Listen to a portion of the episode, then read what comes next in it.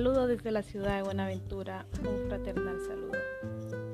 Con ustedes Flor Rodríguez, realizando su primer postcard, contrato de transporte internacional y seguros. Eh, en esta ocasión queremos dar a conocer un poco más acerca de temas interesantes de la negociación internacional. Comencemos. Muchas personas que quieren dedicarse a la exportación e importación de mercancía se hacen algunas preguntas de las cuales trataremos de responder en esta noche. ¿Qué es un contrato de transporte internacional? Es un documento que crea un vínculo comercial entre dos partes para transportar de un lugar a otro una mercancía. Este documento, reglamentado entre dos partes, porque es un documento legal, en el cual se obliga a una de las partes por cierto precio a conducir de un lugar a otro por tierra, mar, aire, cierta mercancía, bien o servicio. ¿Qué factores se debe tener en cuenta al negociar un flete? Pregunta interesante. Dice que al negociar los fletes es revelante considerar aspectos como el volumen y cantidad de los pales o contenedores a enviar, el tiempo de tránsito, la disponibilidad de cupos, el itinerario o descripción de paradas autorizadas en el viaje. Continuamos con otra pregunta. ¿Cuál es el proceso que se debe realizar para llevar a cabo en un contrato de compraventa?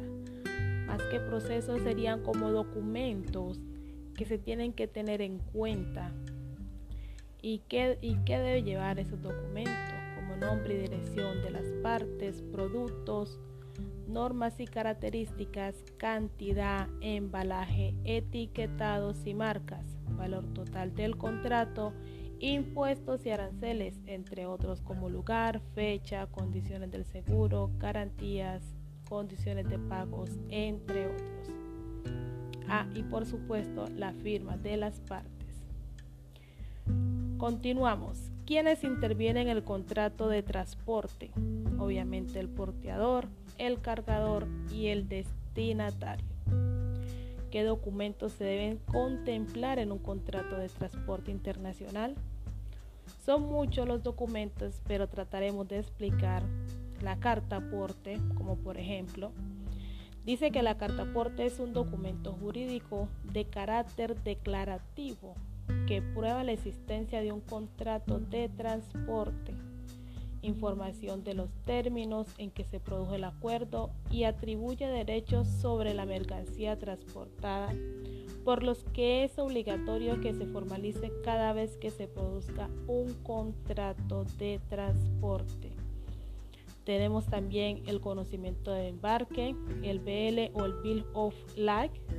Es uno de los documentos más importantes en una transacción internacional, sea en el exportador, en el importador, y se trata de envío por medio marítimo o transporte terrestre.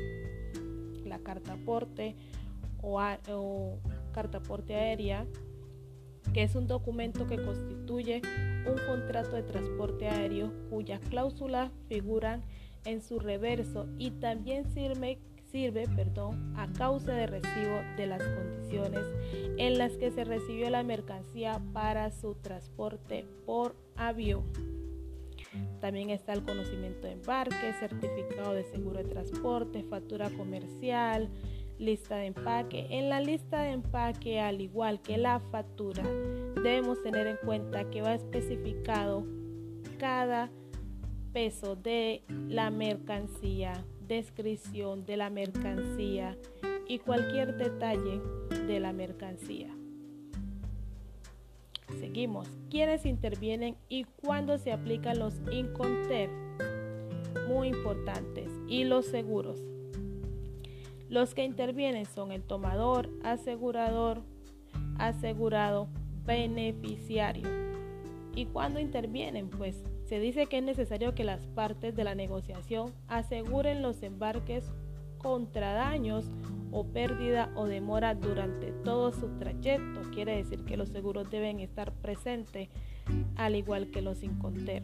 Aunque no es obligatorio adquirir una póliza de segura de transporte, algunos Inconter obligan al vendedor a tomar la póliza a nombre del comprador, como son algunos Inconter como el CIF y CIF, deletreado CIF-CIP, por lo menos el transporte de la carga hasta el destino del país.